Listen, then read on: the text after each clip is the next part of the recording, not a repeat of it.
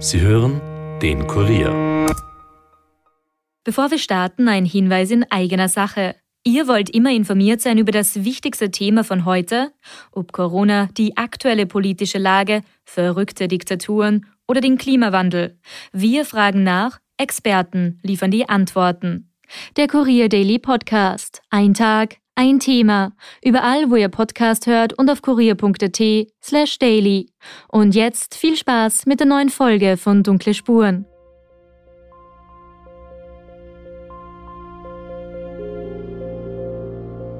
Das ist eine Sex-Sauna. Ja, da gehen die Leute nicht hin, um Kaffee zu trinken.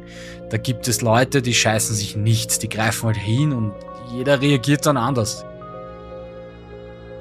Es ist laut Bericht nicht eindeutig hervorgegangen, dass definitiv eine Person ins Wasser gegangen ist. Gerade im Donaukanal ist die Sicht also gegen Null. Also man muss sich das wirklich so vorstellen, man hält sich die Hand vor die Augen, man sieht sie nicht mehr. Es gibt Momente, wo man annehmen könnte, da könnte ein Verbrechen passiert sein.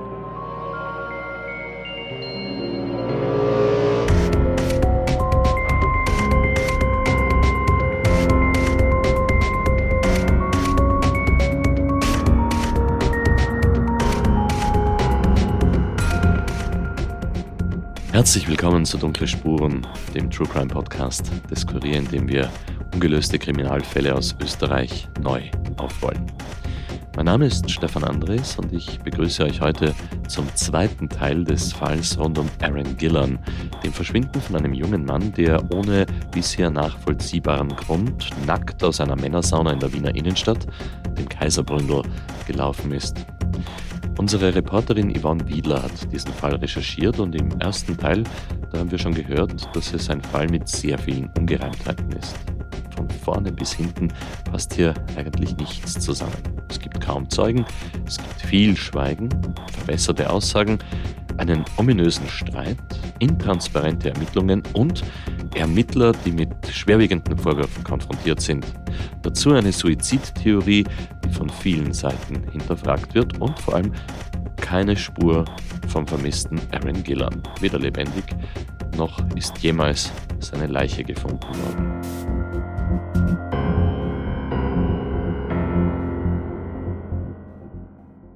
Im Studio begrüße ich jetzt Yvonne Wiedler.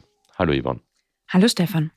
Yvonne, das letzte Mal haben wir damit aufgehört, dass du uns erzählt hast, dass zu deiner Überraschung doch noch jemand aus dem Kaiserbründel mit Informationen an dich herangetreten ist. Ja, ganz genau. Und zwar bin ich im Zuge der Recherchen auf jemanden gestoßen, der mir gesagt hat, dass es einen Mann gibt, der etwas erzählen möchte. Er hat vor kurzem eben wieder etwas über den vermissten Aaron Gillan in den Medien gesehen und hat sich jetzt gedacht, dass er da doch noch etwas loswerden muss. Das ist gut, aber warum hat er sich bis jetzt nicht gemeldet? Immerhin sind 14 Jahre vergangen. Ja, berechtigte Frage. Ähm, so viel kann ich sagen. Der Mann hat viele Jahre im Kaiserbründel gearbeitet. Äh, mittlerweile tut er das nicht mehr. Mhm. Wir behandeln ihn natürlich anonym. Ja, genau. Aber bevor wir zu ihm kommen, möchte ich zuvor noch auf einen anderen Mann zu sprechen kommen. Den sollten wir nämlich vorher hören. Und wer ist das? Sein Name ist Leopold Kögler. Ähm, wie ich ja erzählt habe, war es mir nicht möglich, selbst ins Kaiserbründel zu gehen. Daher habe ich sehr intensiv nach Gästen der Sauna gesucht, die dort regelmäßig hingehen und mir erzählen können, wie es drinnen so ist. Also wie es dort zugeht, wie die Atmosphäre ist und vor allem auch, wer dort ein- und ausgeht. Ja, genau, oder? genau. Und diesen Herrn Kögler habe ich dann schließlich gefunden. Er hat sich dazu bereit erklärt, mit mir zu sprechen. Er ist beruflich Historiker und hat mir auch einiges über die Geschichte des Kaiserbründels erzählt. Also das Kaiserbründel ist erstens mal wirklich eine sehr faszinierende Institution. Mhm. Das ist so in den 1870er Jahren, 1880er Jahren also eröffnet worden als Bad. Und es war auch Schauplatz eines der größten Skandale im Kaiserhaus. Da gab es nämlich einen schwulen Bruder vom Kaiser Franz Josef, dem Ludwig Viktor, auch Luzi Butzi genannt. Der war ein Erzfeind vom Erzherzog Ferdinand. der hat einen Soldaten dort engagiert und auch damals war es schon ganz gang und gäbe, dass in diesen Etablissements sozusagen schwule Vorkommnisse waren. Mhm. Und da hat der Bruder des Kaisers da mit einem Soldaten angebandelt und der hat sich dann halt zu erkennen gegeben und hat dem Bruder des Kaisers ins Gesicht geschlagen und das war natürlich ein, ein, ein Riesenskandal. Ich habe Leopold Kögler dann äh, gebeten, noch etwas mehr zu erzählen über diesen unter Anführungszeichen faszinierenden Ort. Du gehst beim Franziskanerplatz vorbei, wenn du vom Stephansplatz kommst und dann hast du halt schräg vis-à-vis -vis diese grüne Tür. Ja. Und dann gleich beim Eingang, wenn du saunen willst und hinuntergehen willst, dann kriegst du dort halt ein Handtuch und einen Kabinenschlüssel. Mhm. Und dann gehst du halt hinunter und du hast so einen wunderschönen Stiegenabgang mit sehr schönen Malereien. Mhm. Viele nackte Männer. Mhm. Und dann kommst du hinunter und du siehst dann gleich so ein, ein Schwimmbad nach griechischen Tempel gestylt. Mit Säulen. Mit Säulen und dort sitzen dann die Leute, dort ist eine Bar unten. Okay. Ja, und halt auch so Spielflächen natürlich. Ist das so nach deinem Empfinden öfters vorgekommen, dass da irgendwie schlechte Stimmung war oder dass es da irgendwie zu Streitereien gekommen wäre? Oder war es nach deiner Erfahrung grundsätzlich eigentlich immer entspannt? Naja, das ist das Problem, ist natürlich, wenn du diese Spielflächen sind ja nicht offen. Also das sind so in so Gängen drinnen und das ist ein bisschen verschachtelt, dann hast du so Räume, die abgeschlossen sind. Das heißt, du siehst nicht immer alles. Mhm. Ja, aber ich, ich habe schon gehört, dass es auch manchmal zu Vorfällen gekommen ist. Ja. Mhm. Also dass, dass natürlich Streitereien sind, kommt auch darauf an natürlich, wie viel die Gäste konsumiert haben. Ja. Mhm also jetzt Alkohol. Mhm. Dann kommt es auch darauf an, wie die Leute drauf sind. Ja. Mhm. Aber also es ist auch immer so, wie man sich selber macht. Ja, ja klar. Also ja. kann spooky sein, weil man halt so schon sehr viele dunkle Gänge hat. Ja. Viele dunkle Gänge gibt es da, die auch sehr spooky sein können, sagt Köhler. Das klingt ein bisschen so, als wäre das eine Art gruseliges Labyrinth. Ja, das stimmt. Das geht eben Stiegen rauf, Stiegen runter mit mehreren Schwimmbädern, Bars, ein Restaurant und dazwischen eben diese vielen dunklen Areale. Ich habe Kögler gefragt, äh, wie sehr der Fall Aaron Gillan dort eigentlich heute noch präsent ist. Wenn man da in diese Welt dann eintaucht, vergisst man auch solche Sachen auch man ja. fragt sich halt auch, wo ist der hin verschwunden? Ja? Also ich habe mir das immer gefragt, warum läuft er da auf die Straße? Ja? Das muss ja eine ähm, enorme emotionale Situation für diesen Menschen gewesen sein. Offenbar. Oder es war geplant, ja, aber wer plant sowas? Ja? Ich meine, du musst jetzt auf diese Frage nicht antworten, aber ist im Kaiserbründel auch jenseits von Alkohol andere Drogen ein Thema? Ja, das kommt drauf an. Also ich, ich weiß, ich persönlich weiß es nicht, aber mhm. es wird sicher Möglichkeiten geben.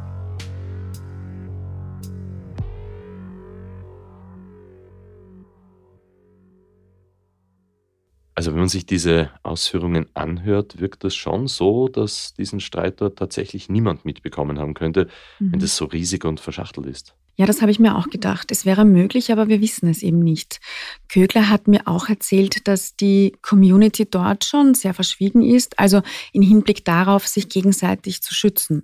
Er hat das bisher allerdings nur im positiven Sinne erlebt. Das hat er extra betont. Mhm, deine Frage nach Alkohol oder mhm. Drogen war natürlich sehr wichtig, denn ähm, bisher haben wir das überhaupt noch nicht thematisiert. Ja. Im Bericht der Volksanwaltschaft steht, dass Suchtgift in irgendeiner Weise im Spiel sein könnte, ob es jetzt bewusst genommen hat oder ob es ihm vielleicht verabreicht worden ist. Hm. Und es ist schon so, dass gewisse Substanzen dazu führen können, dass man seltsame Verhaltensweisen an den Tag legt oder sogar einen Angstzustand, Panik oder, oder eine Psychose bekommt. Ja, absolut. Ähm, doch das halt jetzt nachzuweisen, ist nahezu unmöglich, sage ich mal. Aus seinem nahen Umfeld heißt es jedenfalls, dass er weder oft und viel Alkohol getrunken hätte, noch Drogen genommen hätte. Aber vielleicht kann uns mhm. der Mann mehr erzählen, der mal im Kaiserbründel gearbeitet hat und sich jetzt bereit erklärt hat, mit dir zu reden. Ja, wir haben versprochen, alles zu anonymisieren. Wir nennen ihn hier Jürgen und wir haben seine Aussagen von einem Kollegen aus der Redaktion nachsprechen lassen. Wir haben ihn alle unter Mike gekannt, unter keinem anderen Namen. Das ist nicht selten, dass die Gäste Pseudonyme hatten. Ich habe zweimal die Woche im Kaiserbründel gearbeitet und der Mike war Stammgast dort. Ich habe ihn unendlich oft gesehen dort. Er ist immer alleine gekommen, er war weder arrogant noch abweisend. Er war, wie Amerikaner oft so sind, sie sind ein bisschen normaler im alltäglichen Umgang, ein bisschen offener. Durch sein etepetete Auftreten hat er allerdings eine gewisse Strenge ausgestrahlt. Ich habe ihn dann gebeten, mir noch mehr von Aaron oder eben Mike, wie er sich im Kaiserbründel genannt hat, zu erzählen. Ich habe auch öfter geredet mit ihm, bin meistens oben beim Eingang gesessen, da wo die Tische waren. Und er ist oft stehen geblieben, hat mit den Leuten geredet. Er war schon sehr kommunikativ, ja. Zum Beispiel, immer wenn er gekommen ist, hat er liebend gern die Aufgüsse gemacht in der Sauna. Also, wo man das Wasser auf den heißen Ofen draufschüttet. Und da hat er immer alle Leute, auch mich zusammengetrommelt, dass ich unbedingt zu seinem Aufguss komme. Yvonne, sag einmal, dieser, dieser Jürgen, der war am 29. Oktober 2007, also wie der Aaron Gillam verschwunden ist, im Dienst? Das nicht, aber er hatte dennoch interessante Informationen. Ich war nicht an diesem Tag dort, als es passiert ist. Es war natürlich der Gesprächsstoff in der Sauna für Wochen. Aber Mike hatte einmal zuvor mit einem Gast eine Auseinandersetzung gehabt, eine gröbere. Und an dem Tag war ich schon dort, das habe ich mitbekommen. Jürgen meinte, soweit er sich noch erinnern kann, war diese vorangehende Auseinandersetzung einige Monate bis circa ein Jahr vor dem 29. Oktober 2007. Ich weiß nicht genau, was passiert ist, aber es ist damals unter der Dusche passiert. M möglicherweise ist ihm der andere Gast zu nahe getreten oder was. Der Mike hat ihm jedenfalls, wie man in Wien sagt, einen Stesser gegeben. Der ist ausgerutscht und hat sich den Kopf angeschlagen. Jetzt weiß ich nicht, ob nur an den Kacheln oder an der Armatur von der Dusche, aber es war nichts Großartiges. Er ist dann oben gewesen, hat sich wie der sterbende Schwan hingelegt und hat etwas geblutet. Vielleicht war es auch eine kleine Platzwunde, aber er hat darauf bestanden, dass die Rettung kommen muss. Sie ist zwar noch wirklich gekommen und der Mike hat sich aber abstentiert und er hat mich dann gebeten, wenn immer er kommt und ich bin hier und der andere ist bereits auch hier, dass ich ihn warne. Jürgen meint also, Aaron ist ab da jedem weiteren Treffen ausgewichen, aber es sei auch umgekehrt so gewesen. Also auch der andere wollte von da an immer gewarnt werden, wenn Aaron da war. Ich glaube, der andere hat Roland geheißen. Ich bin mir aber nicht mehr hundertprozentig sicher. Und er hat beruflich etwas mit Requisite gemacht. Jürgen hat uns noch mehr Details gesagt, aber das können wir hier so konkret nicht auf Sendung bringen. Der Mann war damals Ende 30, würde ich auf jeden Fall sagen. Nicht wahnsinnig groß, vielleicht so 1,75. Sehr sportlich, athletisch, mit Glatze. Ich habe Jürgen dann gefragt, ob er diesen Roland danach noch oft gesehen hat und er meinte ja sicher immer wieder. Er wollte sich da aber nicht großartig einmischen, äh, nicht zuletzt, weil er dort ja gearbeitet hat und beide seine Kunden waren. Und ich habe auch gefunden, dass der Roland sich irgendwie so zickig verhalten hat. Mein Gott, da ist er halt ausgerutscht und hat sich den Schädel angehaut.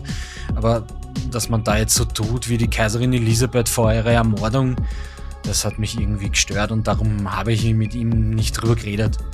Ich habe aber nachher einmal ganz kurz mit dem Mike selber drüber geredet. Er hat mir gesagt, dass er bei den Vereinten Nationen arbeitet und dass er irgendwann mal auch eine Auseinandersetzung mit einem Polizisten hatte, aber nicht in der Sauna, sondern draußen auf der Straße.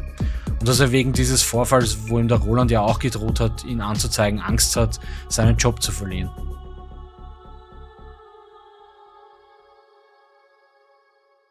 Okay, das wäre natürlich jetzt eine reine Vermutung anzunehmen, dass dieser Roland dasselbe Mann war, mit dem Aaron am 29. Oktober im Jahr 2007 auch einen Streit gehabt hat. Ja, genau. Also das wissen wir natürlich nicht. Ähm, auch Jürgen weiß das nicht. Er sagt, er konnte da nie mehr herausfinden. Aber die Infos, die Jürgen hier erzählt hat, die sind seit kurzem übrigens auch bei der Polizei. An dieser Spur bleiben wir natürlich dran. Mhm. Ähm, Ivan, Hast du zu dieser Auseinandersetzung mit den Polizisten irgendetwas herausfinden können, die Jürgen da anspricht? Ja, das konnte ich. Er meinte damit einen Vorfall aus dem Januar 2003. Da gab es eine Fahrscheinkontrolle in der U-Bahn beim Stephansplatz.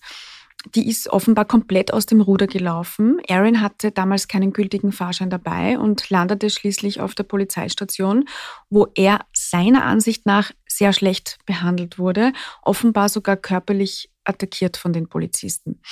Er schrieb dann damals einen Beschwerdebrief an das Innenministerium und auch an Amnesty International. Da wurde er wohl in irgendeiner Weise vermerkt, äh, weil daher offenbar die Angst rührt vor einem weiteren Polizeikontakt. So kann ich mir das nur erklären, ja. Okay, verstehe, aber das liegt ja einige Jahre zurück. Ja. Ich habe Jürgen dann jedenfalls gefragt, wie die Stimmung im Kaiserbründel war, nachdem Aaron am 29. Oktober 2007 dort hinausgelaufen ist, was da so geredet wurde und welche Vermutungen da angestellt wurden. Ja, also man hat gemunkelt, dass er irgendwelche Anabolika nimmt. Er war ja durchtrainiert und gestylt bis oben hin, aber ohne irgendwie feminin oder was zu sein. Das war er überhaupt nicht aber man hat gemerkt, dass er für seinen Körper wahnsinnig viel tut, dass er von Anabolika vielleicht durchdreht hat und rausgerannt ist. So richtige Drogen sind im Kaiserbründel eigentlich nicht üblich gewesen. Das habe ich in den vielen Jahren, wo ich dort war, nie mitbekommen. Leopold Kögler hat ja auch vorhin gesagt, dass er nichts von Drogen dort weiß, nur dass es vielleicht Möglichkeiten gibt. Ich habe halt auch gehört, dass da schon wohl ein Streit war, aber ich weiß davon leider überhaupt nichts Konkretes. Ich könnte mir vorstellen, dass der Mike so ein Typ war, wenn ihm jemand zu nahe kommt, dass die Stimmung kippt. Verstehen Sie mich nicht falsch, also er war sehr freundlich, sehr freundlich sogar. Äh, er war einer der angenehmsten Gäste von allen, aber ich dachte immer, das sei schon einer, der auszucken kann. Ich habe ihn dann ganz direkt gefragt, ob das für ihn im Bereich des Realistischen ist, dass so etwas passiert sein könnte. Also, dass Aaron da jemand zu nahe gekommen ist. Und er hat darauf auch ganz direkt geantwortet. Also nochmal, das ist eine Sex-Sauna. Ja, da gehen die Leute nicht hin, um Kaffee zu trinken. Den trinken sie auch und das Bier auch an der Bar, aber es geht um Sex. Die Sauna ist riesig, da frisst man die Kilometer, wie man so sagt. Da gibt es Leute, die scheißen sich nichts, die greifen halt hin und jeder reagiert dann anders. Ich sage nicht, dass das jeder macht, aber Einzelne ganz sicher. Auch Stricher wären immer wieder dort gewesen, hat er erzählt. Mm, Jürgen hat dann noch gesagt, angesprochen auf das breite Klientel im Kaiserbründel, dass wenn die Schwulenszene irgendeinen großen Vorteil hätte, dann wäre es genau der, nämlich dass man verdammt viele unterschiedliche Menschen kennenlernt, in einem Ausmaß, in dem es heterosexuellen, wie er meint, nicht möglich ist und eben auch im Kaiserbründel. Vom Mörder bis zum hochrangigen Geistlichen, so hat er es gesagt. Yvonne, jetzt hat der Jürgen ganz klar gesagt, dass das eine Sexsauna ist und die meisten dorthin gehen, um eben Sex zu haben. Nur hätte Aaron aber einen Lebensgefährten, Pasi, wie wir wissen. Vielleicht jetzt naiv von mir, aber. Nein, gar nicht naiv. Also tatsächlich war Aaron offenbar einer der wenigen, der nicht hinging, um Sex zu haben. Mhm. Zumindest nach Jürgens Einschätzung und jener Leute, die Jürgen gut kennt aus dem Kaiserbründel niemand, den ich je gefragt oder gesprochen habe, hat ihn in der Sex Cruising Area gesehen, sondern immer nur in der Sauna oder oben oder unten bei der Bar. Auch niemand, den ich kenne, hat ihn jemals ganz nackt gesehen. Auch bei den Aufgüssen, die er so gerne gemacht hat, hat er immer ein Handtuch umgebunden. Also wenn er an dem Abend also ganz nackt hinausgelaufen ist, dann spricht das dafür, dass der Vorfall wohl wieder in der Dusche war und er direkt aus der wieder rausgelaufen ist. Okay, das waren jetzt wirklich interessante Einblicke in diese schwer zu begreifende Welt. Wer ist dieser Roland? Hängt der Streit mit ihm überhaupt in einem Zusammenhang mit dem Streit vom 29. Oktober 2007, den es wohl wirklich gegeben hat, wenn man Jürgen Glauben schenkt? Auch er hat ja von den Gästen etwas von einem Streit gehört, aber auch nur sehr vage, ohne konkrete Informationen dazu. An dieser Stelle machen wir mal eine kurze Pause und danach beschäftigen wir uns tiefer mit diesem Mysterium eines vermissten Menschen. Außerdem hören wir eine interessante Einschätzung zu den Ermittlungen und eine, neue Information, die den vermeintlichen Sprung ins Wasser in komplett ein anderes Licht stellt.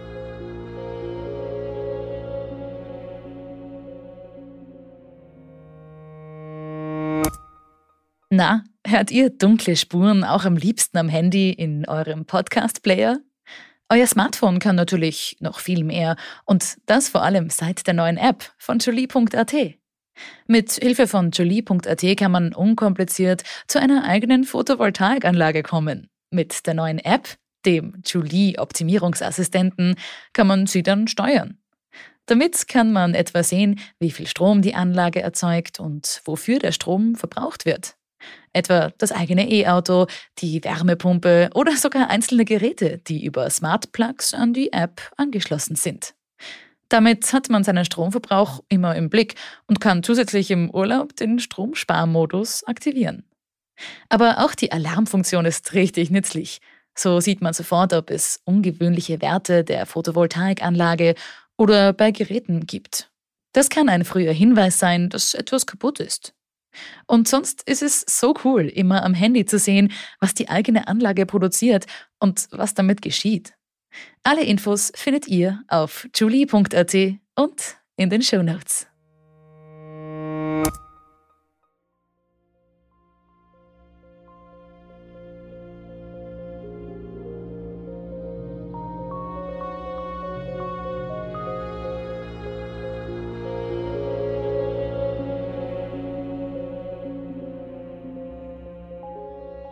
Willkommen zurück zu Dunkle Spuren.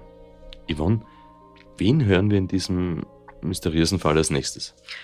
Äh, ich habe ja bei diesem Fall trotz der räumlichen Distanz sehr nahen Kontakt zur Mutter gehabt. Habe ich immer noch. Äh, man baut da, wie soll ich sagen, eine spezielle Art von Verbindung auf und trägt da als Journalistin auch Verantwortung. In diesem Fall ist es ganz besonders, weil die Frau eben so weit weg ist und angewiesen auf Informationen von Menschen, die hier leben.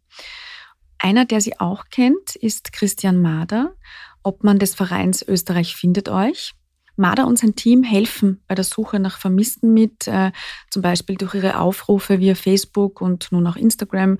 Da konnten sie auch schon einiges bewegen. Außerdem betreuen sie die Angehörigen von Vermissten, nämlich psychologisch und auch juristisch. Wenn jemand heutzutage stirbt, dann ist es in der Regel schon so, dass praktisch, wenn die Polizei äh, die Nachricht des Todesfalls überbringen muss, in den häufigsten Fällen schon äh, jemand von der Krisenintervention dabei ist und dann praktisch den Menschen dort betreut. Das stimmt, ja. Wenn Sie jetzt eine vermisste Person haben, kommt zu Ihnen niemand. Aber Sie erleben ebenso schlimme Zeiten. Kann es sein, dass dieser Zustand, wo jemand noch vermisst ist, da hat man zwar noch die Hoffnung, aber eigentlich vielleicht schwerer zu ertragen ist, als zu wissen, was passiert ist? Das kann nicht nur sein, das ist Fakt. Ja. Also wenn jemand mhm. verstirbt normalerweise, dann ist, das eine, ist man traurig, man weint, man hat Probleme, man muss mit dem fertig werden, aber man wird fertig. Mhm. Das ist eine psychologische Angelegenheit, das ist ein, ein Regelwerk des Organismus des Körpers, was eigentlich fantastisch ist. Mhm. Aber im Endeffekt schließt man das ab und wir kennen das alle, wenn wir schon älter sind oder vielleicht eben unsere Eltern verloren haben. In diesem, man hat halt Trauer, man betrauert das, aber man kommt darüber hinweg. Wenn ich jetzt einen abgegen äh, oder vermisste Person habe, dann habe ich das nicht. Und mhm. das ist genau das, was ja wir versuchen im Verein auch mit unserem Psychologen zu unterstützen, nämlich diese ewige Berg- und Talfahrt. Und sie ist da. Mhm. Yvonne, dieser Christian Mader kennt also auch den Fall Aaron Gillan. Ja, gut sogar. Er befasst sich damit nun auch schon seit, ich sage mal, Tag 1 des Verschwindens. Mader ist nicht nur Obmann dieses Vereins, wo er sich eben für Vermissten und Angehörige einsetzt, er ist ja ebenso auch Beamter im Bundeskriminalamt, hat acht Jahre lang dort die abgängigen Fahndung geleitet, sowie mehrere Projekte zur Suchtmittelbekämpfung. Ja, und wir haben ihn hier bei Dunkle Spuren ja auch schon einmal im Rahmen von einem Bonustrack ausführlich im Interview gehört. Mhm. Kurzum, dieser Mensch, dieser Mann kennt sich in diesem Bereich wirklich gut aus. Ja, und wichtig, dass du das jetzt sagst. Ich habe mit ihm nämlich über die, wie viele ja meinen, sehr mangelhaften Ermittlungen im Fall Gillan gesprochen. Mir ist zum Beispiel in Erinnerung geblieben, dass die Mutter ständig wiederholt hat, dass sie es äußerst seltsam findet, dass nie Hunde bei der Suche eingesetzt wurden. Ja, und stimmt das? Sind keine Hunde eingesetzt worden? Das dürfte wirklich stimmen. Also in der parlamentarischen Anfrage lautet zum Beispiel die Frage Nummer 19, ob auch mit Tauchern und Hunden gesucht wurde. Und dazu steht dann wortwörtlich, ähm, nein, da keine Voraussetzungen für einen Diensthundeeinsatz vorlagen. Ein möglicher Bezug zur abgängigen Person wurde erst nach Erstattung der Abgängigkeitsanzeige am 1.11.2007 hergestellt. Also nein. Ja klar, weil erst drei Tage nach dem Verschwinden überhaupt eine Vermisstenmeldung gemacht worden ist. Mhm. Aber Yvonne, wir haben ja doch schon einige Vermisstenfälle aufgerollt bei Dunkle Spuren und da ist auch nach vielen, vielen Jahren mit Hunden versucht worden, irgendwelche Spuren zu finden. Ja, ich fand das auch sehr interessant. Und genau darüber habe ich mit Marder dann auch gesprochen. Ich kann Ihnen in diesem Fall nicht sagen, warum mhm. und weshalb man was nicht gemacht hat und ob man ja. etwas gemacht hat. Ich kann Ihnen nur prinzipiell bestätigen, dass es in der Regel so ist, wenn jemand verschwindet, abgemeldet wird und äh, unter doch ungewöhnlichen Bedingungen plötzlich weg ist, dass äh, Hunde beigezogen werden. Er meinte dann natürlich, dass Hunde nicht unfehlbar seien und es auch ganz unterschiedliche Arten von Suchhunden gibt. Aber prinzipiell sind sie schon ein Instrumentarium, absolut. das üblicherweise ja. genutzt wird. Ja, okay. absolut, mhm. weil, es, weil es auf jeden Fall äh, erstens einmal ist, es ist immerhin ein Instrument, das man nutzen muss, weil es die Chance besteht, dass man Erkenntnisse hat. Und es kommt noch dazu, dass man, wenn man die Person vielleicht nicht findet, aber man kann manchmal in vielen Fällen die Richtung eingrenzen. Ja. Überhaupt, wenn jemand frisch vermisst wird. Mhm. Also Hund ist auf jeden Fall ein Instrument, das, glaube ich, heutzutage in der Vermissten- oder Abgangfahndung wirklich eine wertvolle Sache bildet. Was soll man da jetzt sagen? Wirklich schade, dass keiner von den Ermittlern mit uns reden wollte. Mhm. So müssen wir das einfach so stehen lassen. Ja, genau. Mm, ich habe Christian Mader dann noch gefragt, was er glaubt, was mit Aaron Gillan passiert ist. Es gibt Momente, wo man annehmen könnte, da könnte ein Verbrechen passiert sein. Man wäre unseriös, wenn man sagen würde, das kann kein Selbstmord sein. Mhm. Weil der Selbstmord, das muss man auch dazu sagen, den kann man nie wo ausschließen, weil Menschen haben manchmal Sicherung und dann ist sie durchgeknallt. Das kann man nicht. Menschen kann man auch nicht berechnen. Man kann sie einschätzen, aber berechnen kann es dann Menschen nicht. Mhm. Ein bewusstes Untertauchen würde ich in diesem Fall mit einer sicher grenzender Wahrscheinlichkeit ausschließen. Ja. Aber alles andere ist absolut offen.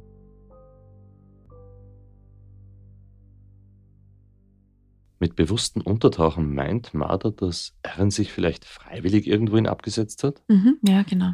Das ist also das Einzige, das er für nahezu unwahrscheinlich hält. Alles andere, also Unfall, Suizid, Mord, vielleicht eine Entführung, das alles sei in ungefähr gleichem Maß möglich. Yvonne, dann lass uns jetzt, nachdem wir doch sehr viel gehört haben schon, doch die Optionen, was mit Aaron Gillan alles geschehen sein könnte, noch einmal durchgehen. Beginnen wir mit der Variante, die die erste Ermittler am wahrscheinlichsten halten, nämlich diese Donaukanal-Selbstmordvariante. Okay, ja. Also dieser Variante habe ich ehrlich gesagt die ganze Recherche über meine Zweifel gehabt. Mm, und als ich vor ein paar Wochen bei dieser Mahnwache war, habe ich gemerkt, dass das anderen auch so geht. Ich habe dort nämlich unter anderem Clemens Lier getroffen. Der stand auch vor dem grünen Tor des Kaiserbründels und auf seinen Namen bin ich in den Berichten über diesen Fall immer wieder gestoßen. Er arbeitet äh, auch für den Verein Österreich findet euch, er kennt Catherine Gilleran und er ist einer der wenigen, der die Chance hatte, den Kaiserbründel-Chef einmal bei einer früheren Mahnwache zu sehen. Der hat sich zu uns gestellt, sich zu Beginn jetzt nicht zu erkennen gegeben, sondern erst im Laufe des Gesprächs dann erzählt, wer er ist eigentlich. Und das war ein sehr eigenartiges Treffen, muss ich sagen. Also es war nicht so, dass er Anteilnahme gezeigt hat. Er hat auch gewusst, wer die, wer die Mutter ist von Aaron, die auch anwesend war und hat nicht seine Anteilnahme ausgedrückt. Vielleicht weil es ihm unangenehm war, vielleicht auch nicht. Vielleicht weil er Angst um sein Geschäft hat, was auch immer. Aber es war nicht sehr, nicht sehr von Empathie geprägtes Zusammentreffen. Ich habe mit ihm dann auch über diese Donaukanal-Suizidtheorie gesprochen, weil ich konnte und kann mir das einfach nicht vorstellen, dass da so wenige Leute einen nackten Mann laufen gesehen haben. Also sind wir dann gemeinsam den Weg vom Kaiserbründel zum Donaukanal noch einmal abgegangen. So, jetzt ist er da runtergelaufen. Wir sehen jetzt da schon den Donaukanal. Aber da muss er ja auch irgendwo runterkommen, weil er kann ja nicht von da reinspringen. Genau, also wenn er zur Brücke gelaufen ist, die nächste Brücke ist da vorne, die da rechts, ist da. Gell? Ja. Genau, der, der, der Fischer war im Bereich Hermann-Strandbad. Gut, also jetzt sind wir den Weg abgegangen vom Kaiserbründel bis hierher zum Donaukanal, wo wir gerade stehen. Wo man eben schon sagen müsste, der wäre wahrscheinlich in längstens sieben, acht Minuten hier gewesen. Ja, das also die eineinhalb Stunden Zeitspanne ja. sind schon seltsam. Also auch, das kann nicht lang dauern. Er war sportlich. Also wenn er direkt gelaufen ist, ist er nach, sicher nach ein paar Minuten am Donaukanal. Und dass, er, dass auch von seinem Sprung ins Wasser so wenig Augenzeugen gibt, also an einem also anscheinend lauen Abend im Oktober, kann ich mir auch nicht vorstellen. Ja. Weil es passiert ja immer wieder, dass Leute reinspringen oder reinfallen. Und das wird eigentlich immer erkannt. Oder wie, wie, wie, wie hoch ist es circa von der Brücke bis zum Wasser? Nicht zehn Meter vielleicht. Ja. Und all das hat mir irgendwie keine Ruhe gelassen. Daher wollte ich unbedingt noch bei jenen nachfragen, die bei einem Sprung ins Wasser oder bei einem eventuellen Ertrinken dort zuerst gerufen werden. Die Feuerwehr. Mhm, genau. Und äh, ich war bei jener Wache, die damals auch gerufen wurde, jene im zweiten Bezirk in der Leopoldstadt. Guten Morgen, ja, freut mich sehr. Hallo, Pfeiler, morgen. Zeit nehmen dafür? Ja, gerne. Ja. Äh, mein Kollege. Äh, genau, der ist gerade nur dienstlich mit dem blauen Lamperl kurz außer Haus. Es ist aber nur automatischer Brand mit der 2 im Säck. Also er wird gleich wieder da sein.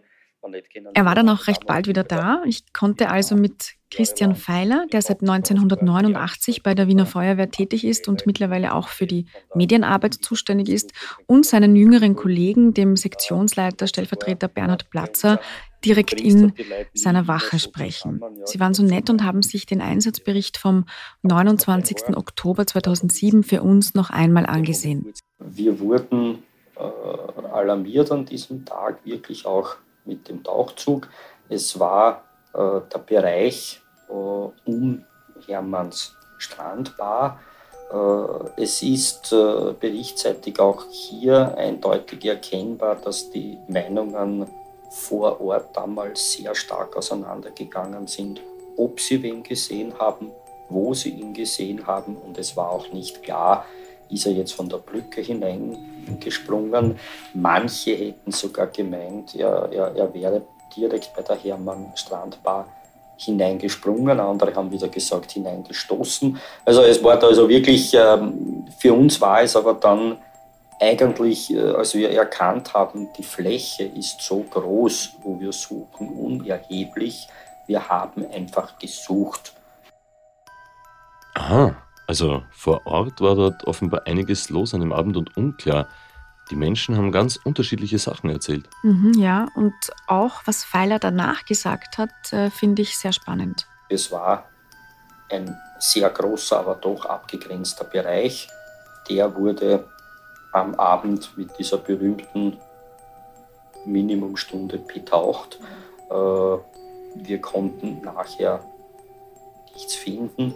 Es wurde auch sehr akribisch in jenen Bereichen die Uferränder abgesucht, ob man Handtuch, Tasche, Pullover, Sonstiges finden könnte.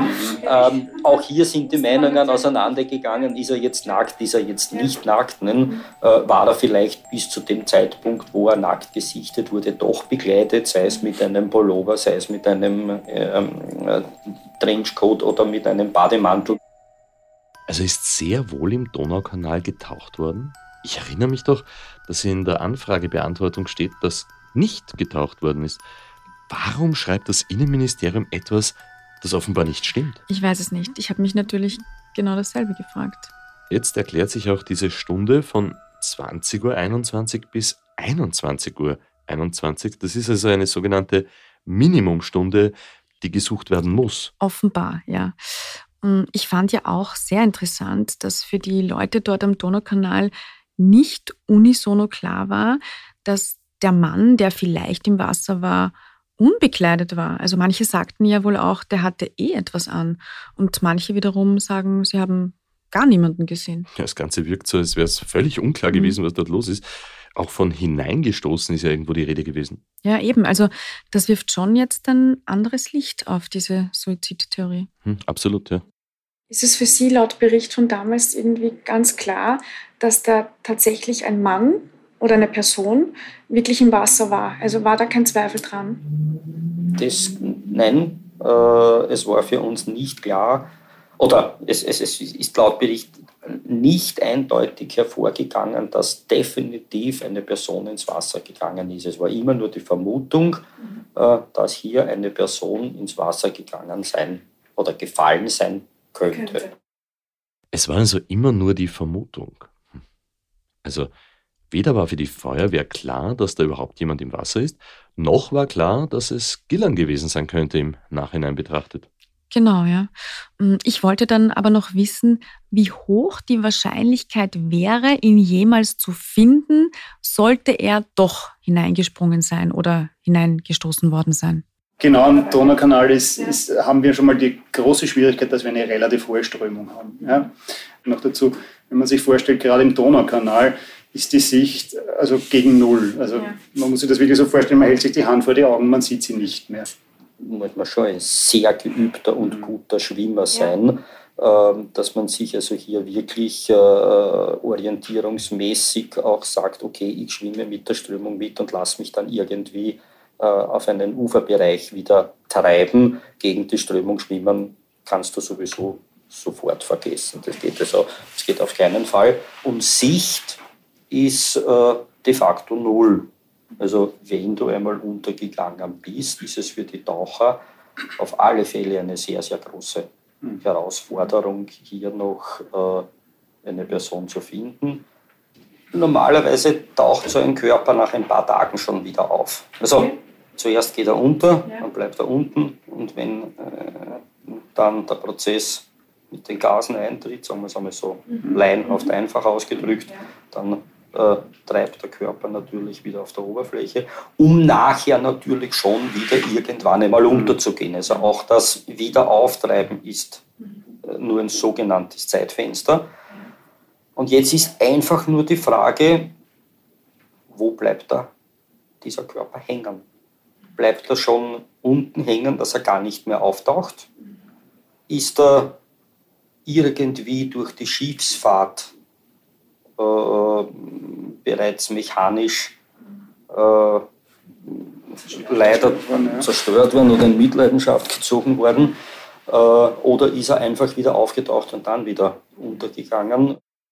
Also gut, das klingt so, als wäre es absolut möglich, dass man den nie wieder findet, wenn er da hineingesprungen ist oder gestoßen wurde. Ja, das stimmt. Mm, und dann gibt es noch eine Information, wo ich wirklich zweimal nachgefragt habe, weil ich zuerst dachte, ich hätte schlecht gehört. Eine Information, die dies nochmals in anderem Licht erscheinen lässt. Was hast du erfahren? Aaron Gillan konnte nicht schwimmen. Doch nicht nur das. Er hatte sogar panische Angst vor Wasser. Echt jetzt? Ja. Und woher hast du diese Information? Von der Mutter. He was afraid of water. He would go there was this priest that was his mentor and we would go to the cottage all the time at a local lake.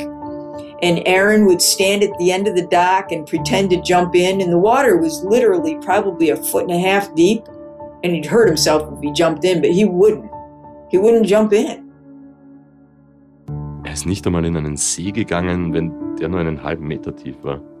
Nein, und Catherine Gilliran hat auch erzählt, da hatte er mal ein Fotoshooting er hat ja mal gemodelt. Da musste er bei einem Pool sitzen und da wurde er fotografiert und da musste ihn sogar jemand festhalten, weil er so Angst hat. There's pictures of him hanging onto the poolside, and I actually talked to the photographer and the videographer of this, and I asked them. I said, "Aaron couldn't swim." And they go, "Oh, we know. There, you can't see it in the picture because all you can see is Aaron from shoulders up, but beneath him in the water, and the water wasn't maybe three or four feet deep, there's someone holding him because he was afraid of it. So for Aaron to jump into the canal is like, no. Because okay. the police said, well, he was trying to get to the other side. I said, why didn't he just walk across the bridge then? It doesn't make any sense because he couldn't swim. Mm-hmm. So no, they go, well, that's why it was. Then they switch up and they go, well, that was spontaneous suicide. Also das wäre dann quasi das erste Mal in seinem Leben gewesen, dass der überhaupt in ein Wasser hineinspringt und dann noch in der Dunkelheit in diesen gefährlichen Donaukanal. Mhm. Und Catherine Gilleran hat auch erzählt, dass die Polizei zuerst gemeint hat, er wollte zur anderen Seite schwimmen. Und sie hat natürlich gekontert, dann hätte er wahrscheinlich eher die Brücke genommen. Ja. Und als sie dann erzählt hat, dass ihr Sohn gar nicht schwimmen kann, haben die Ermittler gesagt, dass es dann vielleicht Selbstmord war. Das wird irgendwie immer verrückter für mich. Ja. Also bei dieser Theorie mit dem Donaukanal-Suizid, da gibt es absolut berechtigt Zweifel, sagen wir mal so. Was auch gegen den Suizid spricht, ist der völlig normale Tagesablauf vorher. Die Wäsche in der Maschine, einkaufen war er noch, normale Nachrichten hat er geschrieben. Ja, und nicht nur das, er hatte zum Beispiel auch Flugtickets für eine mhm. bevorstehende Reise gebucht. Am Küchentisch lagen noch Rice Krispies, die er für einen Kollegen zum Geburtstag noch selbst gebacken hatte.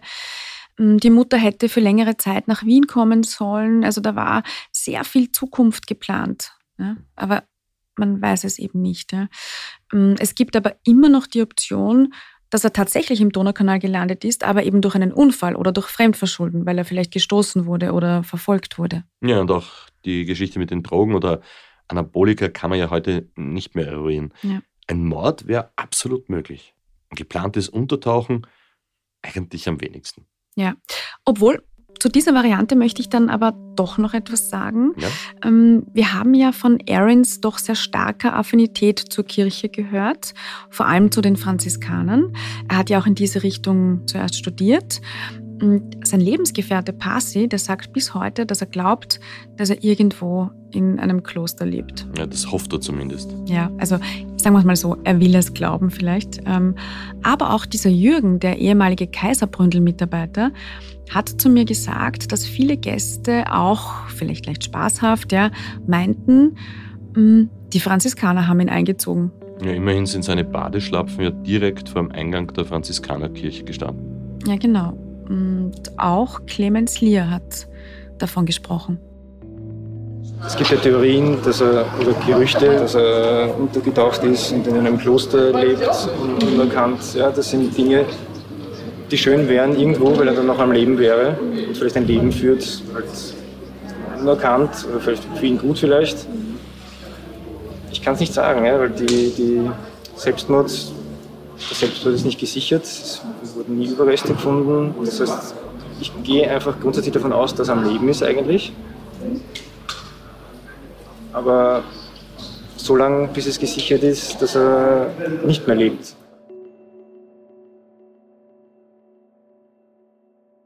Was ist mit Aaron Gillan geschehen? Eine Frage, die sich viele Menschen stellen, aber natürlich vor allem seine Mutter. Ja, am aller, allerschlimmsten war es für sie, als die Sachen aus der Wohnung in Wien geräumt wurden. Ähm, das, was wir jetzt hören, hat sie damals in dieser Doku Gone, die von Gretchen und John Morning produziert wurde, gesagt. And he had decorations and he had books and he had pictures on the wall. And I packed all the pictures and, and I packed what I could. But he had toasters, he had mixers, he had, he had all these baking things, he had a washing machine, he had this table that he he had picked out, he had this sofa bed, he had his bed, you know, all his furniture, all these things that were important to him. I was just leaving him and I was just getting rid of all his stuff. And that hurt the most because it's all I had left was just his, his material possessions. Absolut furchtbar. Man will sich überhaupt nicht vorstellen, was diese Frau alles durchmacht. Wie man über so etwas überhaupt hinwegkommen kann. Ich glaube gar nicht. Ich glaube, du lebst irgendwann damit, aber er ist immer da, dieser Schmerz und vor allem all die Fragen. Sie hat sich dann an das letzte Mal erinnert, als sie Aaron gesehen hat. Das war im September 2007 am Flughafen in New York, als sie sich verabschiedet haben, äh, als er zu Besuch war. Das ist eine schöne Erinnerung für sie. It was the last time I saw him, and uh, I can remember taking him to the airport, and uh, he had a little cup of butterscotch pudding and he wanted to take it on the plane and the TSA and he could make anybody smile. And TSAs are usually, you know, very strict, you know, the the people at the airport. And uh And he had this woman almost in tears. She was laughing so hard. She says, You can't take the pudding. He says, I have to take the pudding. I have to take it. She says, You can't. And they went back and forth. And he finally gave me the pudding. And um, it wasn't until I moved three years ago that I threw away the pudding. Hm. I kept it all that time. Und diesen Pudding hat sie viele Jahre aufgehoben. Eigentlich verständlich. Ja, und äh, heute sagt sie, sie will einfach nur wissen, was passiert ist. Und selbst wenn er nicht mehr lebt, aber dann hat sie wenigstens ein Grab, wo sie hingehen kann, wo seine Überreste sind. I need some place to visit Aaron other than standing outside of the Kaiserbrundel. That's what I need. Will I ever have it?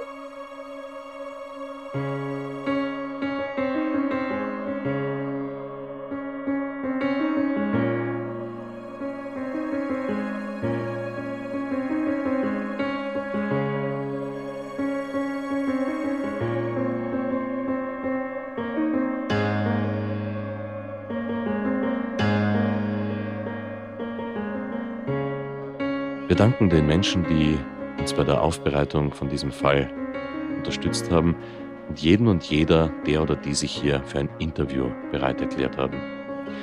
Wenn ihr Hinweise zur Abgängigkeit von Aaron Gillan habt, dann wendet euch gerne an uns per Mail an dunklespuren.kurier.at oder an das Bundeskriminalamt. Und wenn euch dieser Podcast gefallen hat, dann hinterlasst uns bitte eine Bewertung in eurer Podcast-App und erzählt euren Freunden davon. Und folgt uns auch auf Instagram. Instagram.com slash dunkle Spuren. Da haben wir für euch zusätzliches Material zu allen Fällen aufbereitet. Dunkle Spuren, das ist ein Podcast des Kurier. Moderation Stefan Andres, Reporterinnen Yvonne Wiedler, Michaela Reibenwein und Elisabeth Hofer. Jürgen wurde in diesem Fall nachgelesen vom Kollegen und Journalisten Kevin Kader.